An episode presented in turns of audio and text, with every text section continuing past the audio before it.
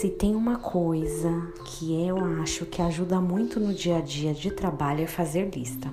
Em uma folha, por exemplo, eu sempre escrevo as minhas tarefas do dia e destaco aqueles itens que são prioritários. Riscar cada um deles me dá uma sensação de dever cumprido. Além dessa sensação boa no final do dia, fazer uma lista também nos mantém focados no que é importante. Surgem tantas novas questões, tantas demandas e tendo essa lista é mais fácil organizar a vida, a vida para que a gente realmente faça o que é importante ser feito. Eu tenho algumas listas já prontas, por exemplo, para viagem de trabalho. Tem itens básicos que eu preciso levar. Isso me garante perder menos tempo na hora de organizar a mala. Lista de supermercado eu também tenho, lista de presente, lista de convidado, por aí vai. Eu gosto de uma lista.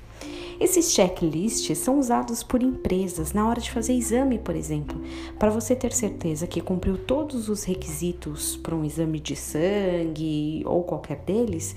Você vai ter que preencher esse checklist. Jejum de 8 horas, não ter comido ou bebido certo tipo de alimento. Empresas aéreas fazem esse checklist para ver se todas as questões de segurança foram verificadas. Mas eu descobri recentemente um tipo de lista que eu ainda não me atrevi a fazer.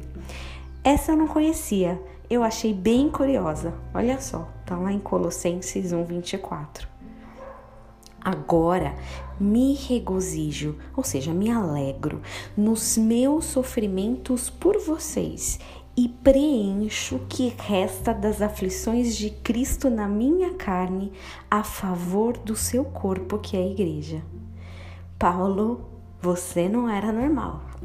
Ainda bem, só alguém muito ousado para ter uma lista de aflições. E mais, ficar feliz porque preencheu mais um item de sua dor. E pior ainda, a favor da igreja, ou seja, a favor de terceiros. As aflições nunca derrubavam Paulo, não o desanimavam, não o impediam do cumprimento do evangelho, pelo contrário, cada vez que ele passava por qualquer delas, ele ficava mais certo de que estava participando minimamente do sofrimento de Cristo. Até parece contraditório, né, ter na mesma frase as palavras alegria e sofrimento. Mas Paulo logo explicaria por alguns, explicaria que por alguns ele teve até dor de parto, justificando que sim, existe alegria e dor que convivem juntas, produzindo algo melhor.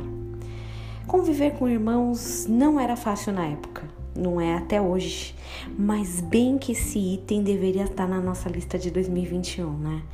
Assim como na lista de Paulo, ao invés de reclamarmos e sofrermos pelas imperfeições e defeitos das pessoas, poderíamos aproveitar para agradecer essa convivência e por sermos ferramentas de Deus para que as pessoas atinjam a riqueza da glória dele, que é justamente a finalização do contexto desse texto.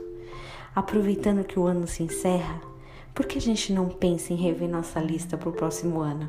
Bom, 2020 já foi um bom exemplo de que qualquer momento as nossas prioridades são abaladas, né?